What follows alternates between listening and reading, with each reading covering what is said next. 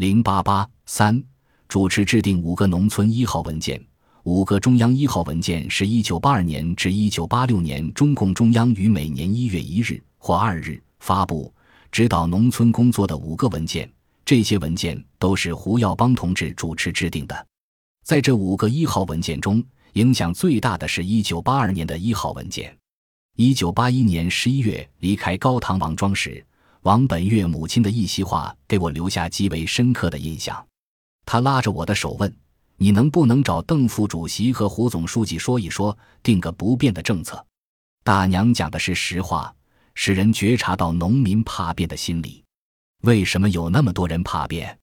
恐怕主要是几个原因促成的：一是农村政策在前二十多年变来变去，朝令夕改，群众总是被折腾，使他们难以相信。有人说，问题来了定政策，形势好了变政策，运动来了批政策。二是上面对家庭联产承包责任制的不同看法，影响形势的稳定。群众议论为上头神仙吵架，下面凡人遭殃。第三个也是最重要的原因，是中央文件认为在一般地区不要搞包产到户，这是一部分人敢于继续公开反对包产到户的根本原因。从一九八零年秋到一九八一年底的一年。双包到户责任制仍然是在没有得到足够支持的情况下搞的，在政治上是冒风险的，在实践中是有起伏的，困难仍然不少。我们的一些报道受到社会的责难与反对，也是在这种背景下发生的。正在这时候，一九八二年，中共中央一号文件发表了，党中央站出来正面为双包到户落下户口。使家庭联产承包责任制从此列入社会主义的政策，为使其成为中国农村的基本经济体制打下坚实的基础。后来了解到，中央一号文件出台，使胡耀邦同志起了决定性作用。这是他担任中央主要领导职务后干的第一件大事。一九八一年六月二十七日至二十九日，在党的十一届六中全会上，胡耀邦当选为党中央主席。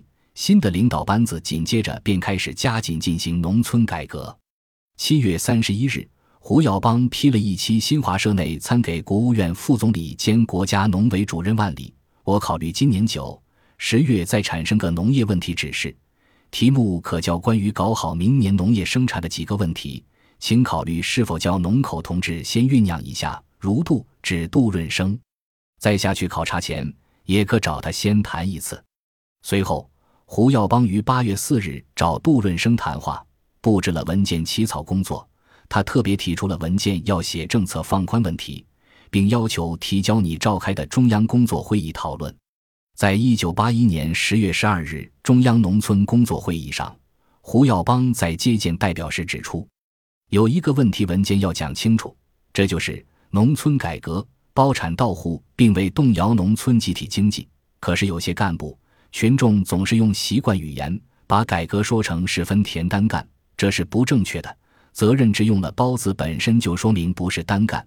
土地是最基本的生产资料，坚持土地公有，只有包给农民就不是分田。这应向干部和群众进行宣传解释，说明我国农业坚持土地公有制是长期不变的，建立生产责任制也是长期不变的。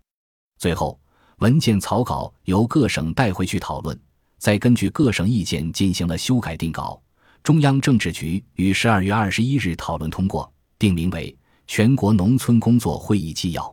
当这个文件在政治局通过后，杜润生当场建议将这个文件能够安排在新年的元旦发出，成为新年的第一号文件，以便引起全党全国重视。